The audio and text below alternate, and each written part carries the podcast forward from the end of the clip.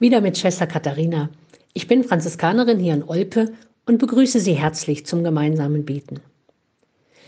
In diesen Tagen hatte ich ein kleines Heftchen erhalten, in dem die Geschichte des Händel-Denkmals auf dem Rathausplatz in Halle an der Saale erzählt wird.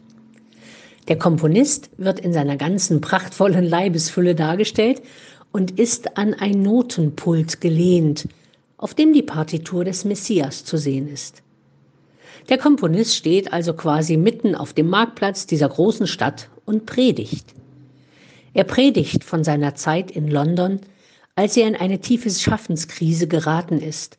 Freunde und Gönner und Adel und finanzkräftige Kulturförderer haben sich von ihm abgewandt, weil er nicht mehr liefern konnte.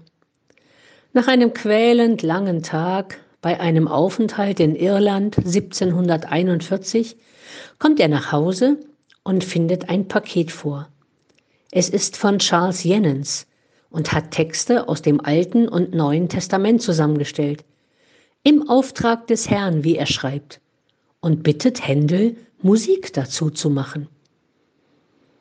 Und Händel beginnt zu lesen und liest, Tröste dich, mein Volk, spricht euer Gott, und liest weiter, fürchtet euch nicht, denn ich bringe euch Botschaft von großer Freude, und liest weiter und weiter und weiter und kommt dann zum Ich weiß, dass mein Erlöser liebt.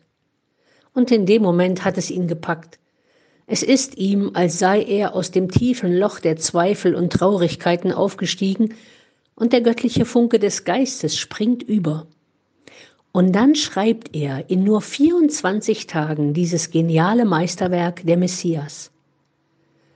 Und Händel predigt also seit dieser Zeit auf dem Marktplatz in Halle und in allen Konzerthäusern und Kirchen auf der ganzen Welt.